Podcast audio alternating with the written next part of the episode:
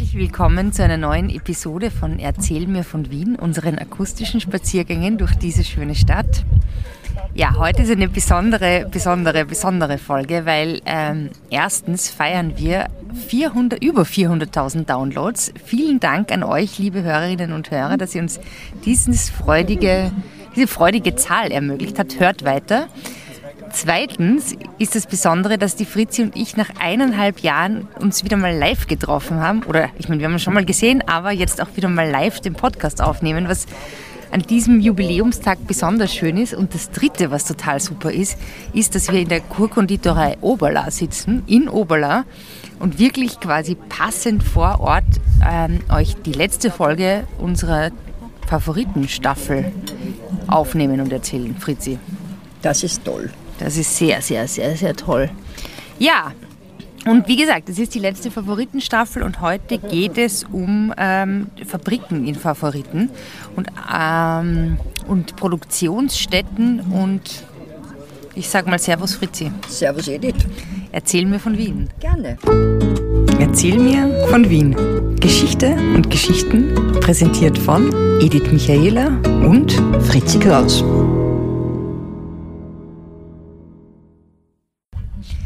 Fritzi, wir haben gerade ähm, einen Gemüsestrudel verschmaust und eine Kurkonditorei Nachspeise. Ich doch keine Schokomustorte, sondern eine Himbeertorte, du ein Maroni-Tartlet.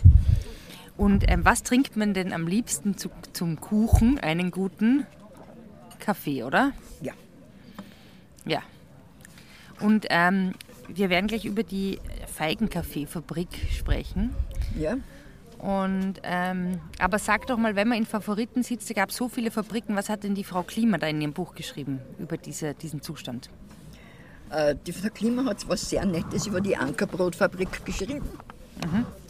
Äh, und zwar, dass man dort in der Backanlage für Vollkornbrot äh, bei Betriebsfeiern, äh, also von, von der Belegschaft aus, Back, äh, Händeln gebraten hat. Weil da sind so 10, 12 Händeln reingegangen. Und das war sehr praktisch, wie dann der Betriebsleiter draufgekommen ist. Ich weiß nicht, ob es verboten oder nicht, er war auf jeden Fall erstaunt. Hm, eigentlich wollte ich jetzt ganz was anderes wissen. Okay, was denn? Eigentlich hast du mir gesagt, dass wenn man in der Mitte von Favoriten gestanden ist, je nachdem wie der Wind ging, mhm. ähm, ein anderer Geruch gekommen ist. Ja, ja, ja, ja, ja. Äh, das hat auch die Frau äh, Klima geschrieben. Und zwar ist, äh, man hat das bei Niederdruckwetter besonders äh, äh, gemerkt, ob der Wind kommt von der Ankerbrotfabrik, da hat es nach Brot gerochen, äh, oder von den Süßigkeitenfabriken, die da waren. Heller. Und Casali. Genau. Oder von der Fischfabrik. Äh, die heißt Wahanek. Wahanek, die ist ja heute noch, also mhm. die Erzeugnisse gibt es heute noch. Und dann hat es noch gegeben die Imperial Feigenkaffeefabrik. Und warum sagst du das so erfreut? Weil, du jetzt, weil, weil wir gerade diesen guten Kaffee trinken oder weil. Ja, aber da ähm, nehme ich nicht an, dass ein Feigenkaffee drinnen war. Aber weil das halt ganz einfach eine Kindheitserinnerung ist. Aha. Inwiefern? Naja, schau, es war ja so, dass Kaffee wahnsinnig teuer war. Mhm. Und da hat man zum Kaffee einen Feigenkaffee gegeben. Ja, was ist ein Feigenkaffee überhaupt? Na, ein Feigenkaffee ist ein Kaffeeersatz, echt aus getrockneten Feigen, aus auf besondere Art getrocknete Feigen, also die in meinem Garten wachsen und die, wenn ich die trocken, wer es trockne, wer es nicht als Kaffee verwenden können. Sondern als getrocknete Feigen? als getrocknete Feigen. Äh, aber dieser Feigenkaffee, das war eine ganz interessante Geschichte. Meine Großmutter hat einen sehr, sehr guten Kaffee gemacht. Mhm. Und sollte den Werdegang von diesem äh, ich bitte darum. Kaffee erzählen. Also es war so, als erstes bin ich geschickt worden zum Kolonialwaren Händler, mhm. weil Kaffee. Kolonialware. Kolonialware. Ich habe fünf Decker Kaffee gekauft. Äh, Kaffeebohnen gekauft, war sehr teuer. Dann Fünf Decker, das ist ja nichts. Na, was das ist so gekauft worden, fünf Decker weiß. Äh, dann äh, zu Hause angekommen bei der Großmutter, habe ich gekriegt die Kaffeemühle in die Hand gedrückt. Kennst du die noch? Mit ja. oben einer Kurbel, unten Wo man das so reintut und Laden. Ja. ja. Äh, habe den Kaffee reiben müssen und dann hat die Großmutter den Kaffee in der Karlsbader Kaffeemaschine gemacht. So, und jetzt sagen wir, was ist die Karlsbader Kaffeemaschine? Das waren diese weißen äh, Keramik oder Porzellan, kennst sicher. Das besteht aus drei Teilen, eine Kanne, mhm. drauf der Filteraufsatz mhm. und drauf der, ein kleiner Wasseraufsatz. Mhm. das Ganze hat so funktioniert, in diesem Filteraufsatz ist der sehr von mir natürlich sehr grob gemahlene Kaffee weil der Filter unten war ein Sieb auch aus Porzellan oder aus Keramik. Mhm. Da hat es keine Filtertüten gegeben. Und da hat der Kaffee sehr grob sein müssen, gemahlen sein müssen, ist reingekommen. Und dann ist oben aufgegossen worden und in diesem Wassereinsatz, der, war, der hat an der Seite lauter kleine Löcher gehabt. Und das hast angefüllt mit kochendem Wasser und durch diese kleinen Löcher ist das Wasser relativ äh, langsam runtergeronnen. Mhm. Und was ich natürlich das Wichtigste sagen habe müssen, der, der Feigenkaffee. Ja. Das war der Imperial Feigenkaffee in einer roten Packung. Das waren Quadrate, die wieder in vier Quadrateln pro ein, ein Zentimeter Seitenlänge. Und da hast ein Quadrat ist äh, äh, gebrochen worden und zum, äh, zum Kaffee. Zum Kolonialwarenkaffee dazugekommen. Genau.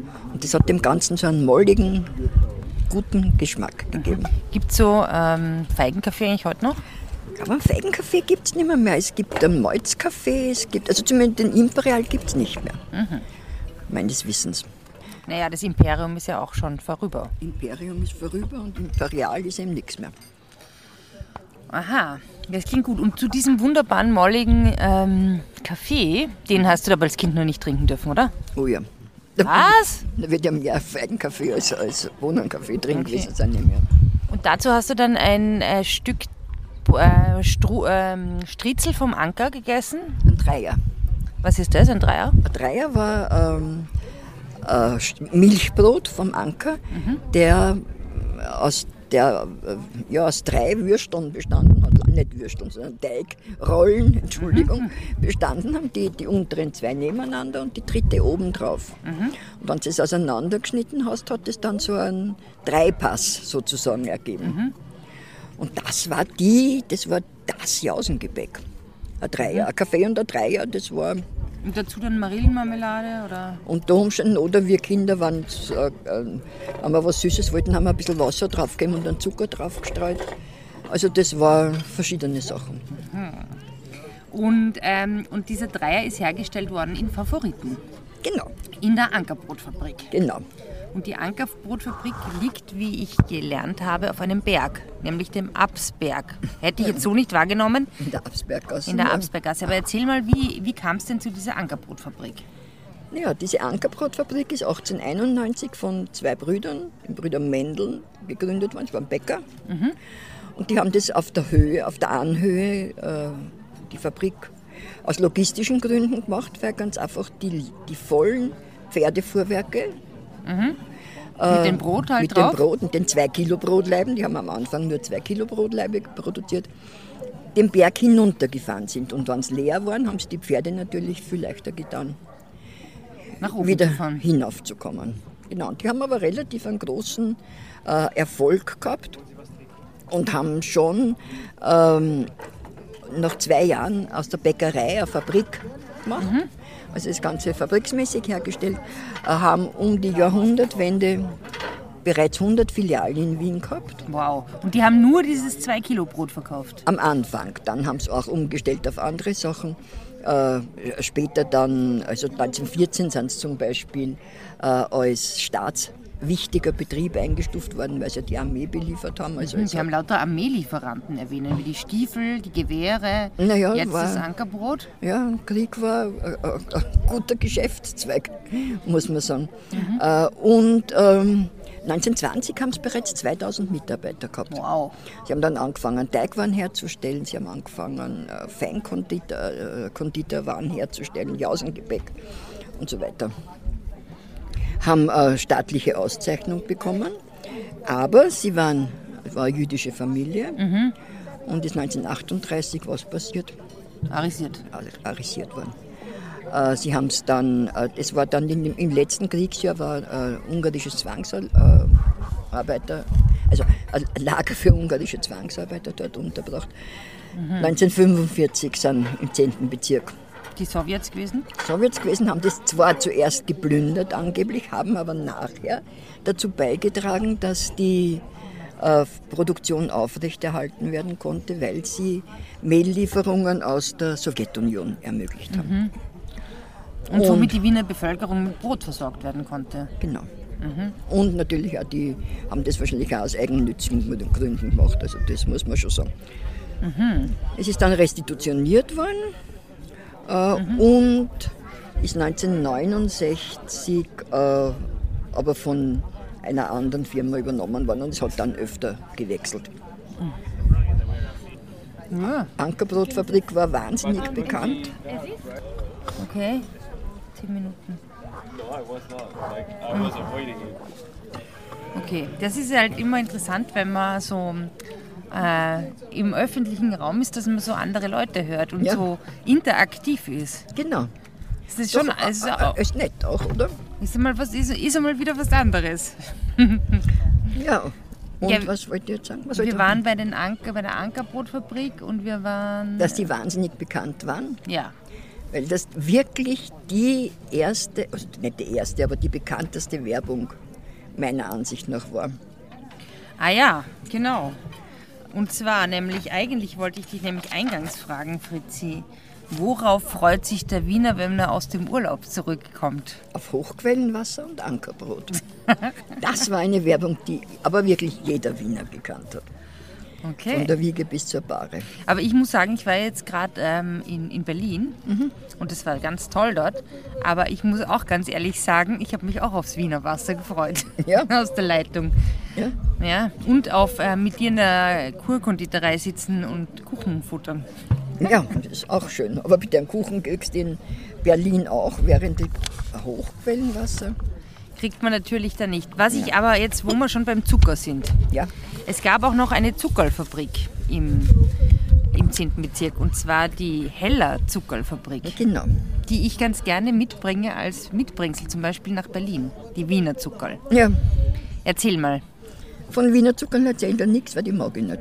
Ah ja, Aber von der Heller Fabrik erzähle ich das schon was.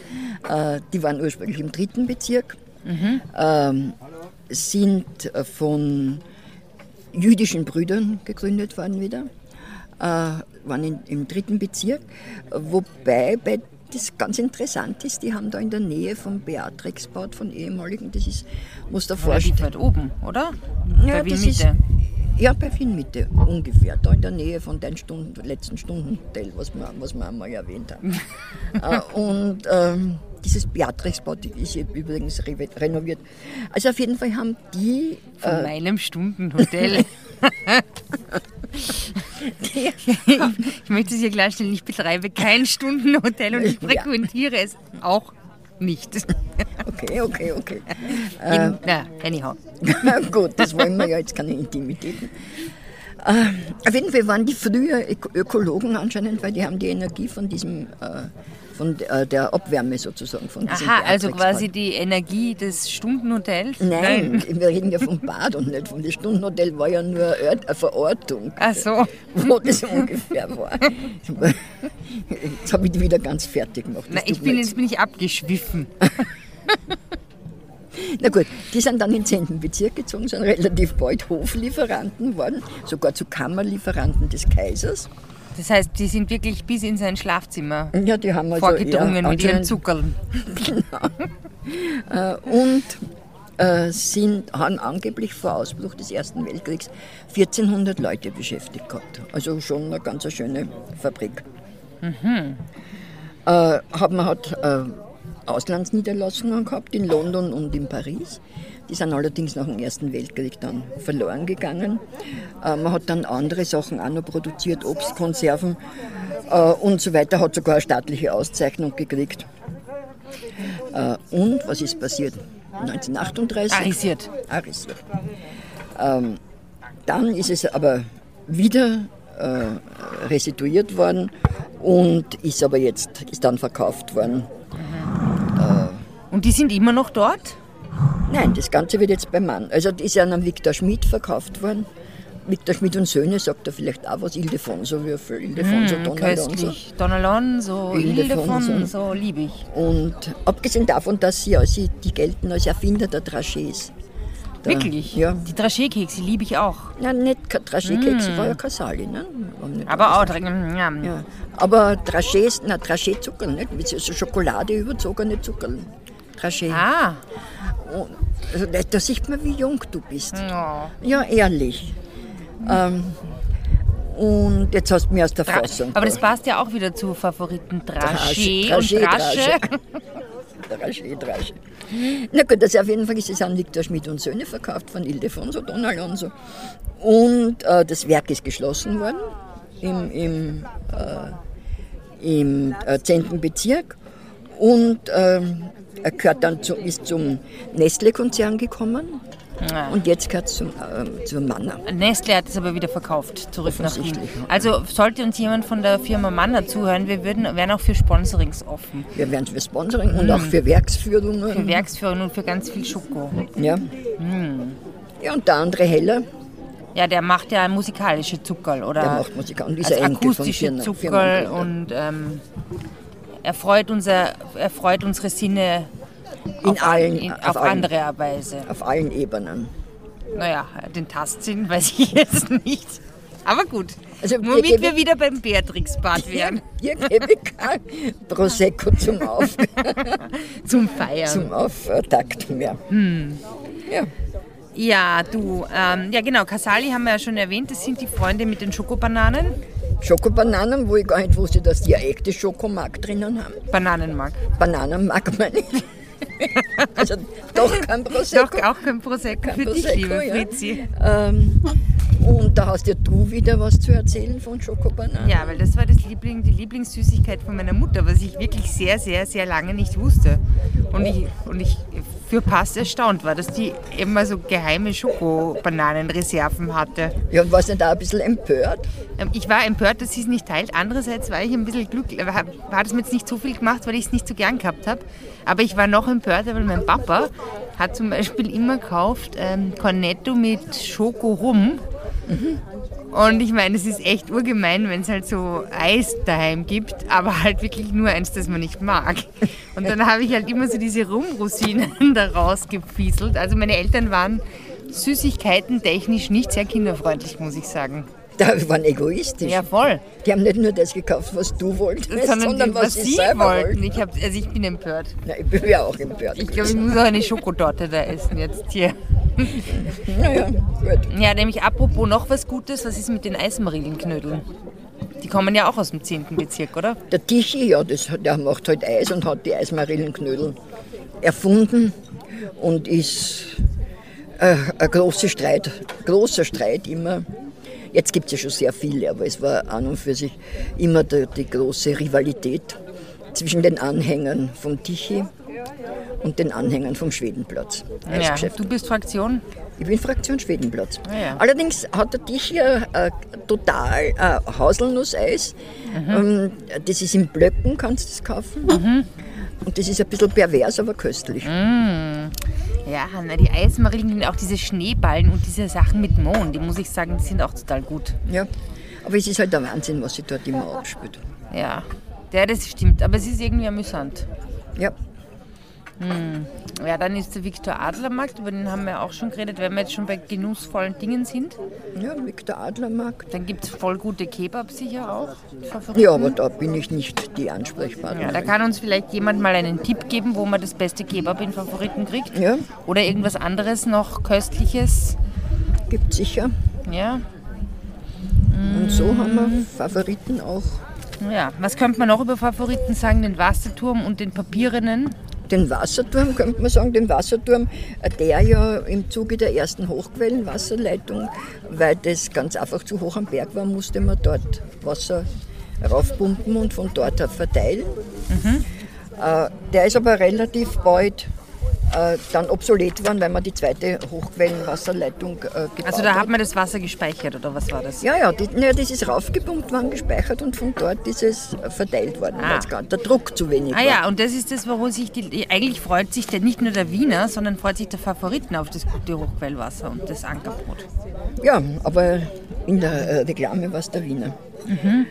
Ja, und das jetzt äh, ist relativ äh, Man hat ihn dann bis 1956 noch genutzt, aber seitdem ist er eigentlich nur mehr für Ausstellungen und so Und weiter. wo ist der genau? Raxstraßen. Rax. Auf der Raxstraße, wenn, eh, wenn, man die, wenn die Laxenburger Straßen raufkommt, äh, dann etwa. In etwa. Ja, Ja, und den Papierenden, den sagen wir den Schindeler, der ja der bekannteste Fußballer in der Zwischenkriegszeit war und vielleicht auch so bekannt war, weil er auf mysteriöse Art und Weise durchs Leben und ums Leben gekommen ist. aha. Wo, wodurch? Naja, offiziell durch eine Kohlenmonoxidvergiftung. Aber das wäre jetzt, Zu. äh, vielleicht, dass man mal über Sportler. Wir machen mal was allgemein- über Sport in Wien. Würde ich auch Schwimmen so haben wir ja schon. Aber ich würde sagen, Fritzi, wir stoßen jetzt mal an auf unser Wiedersehen, auf unsere Hörerinnen und Hörer und auf unseren supernen Podcast. Und ich, ja, Prost. Prost, danke für alles und Servus Danke. Edith. Servus, Fritzi. Spazieren Sie mit uns auch online auf den gängigen Social Media Plattformen und www.erzählmirvon.wien. Und abonnieren nicht vergessen.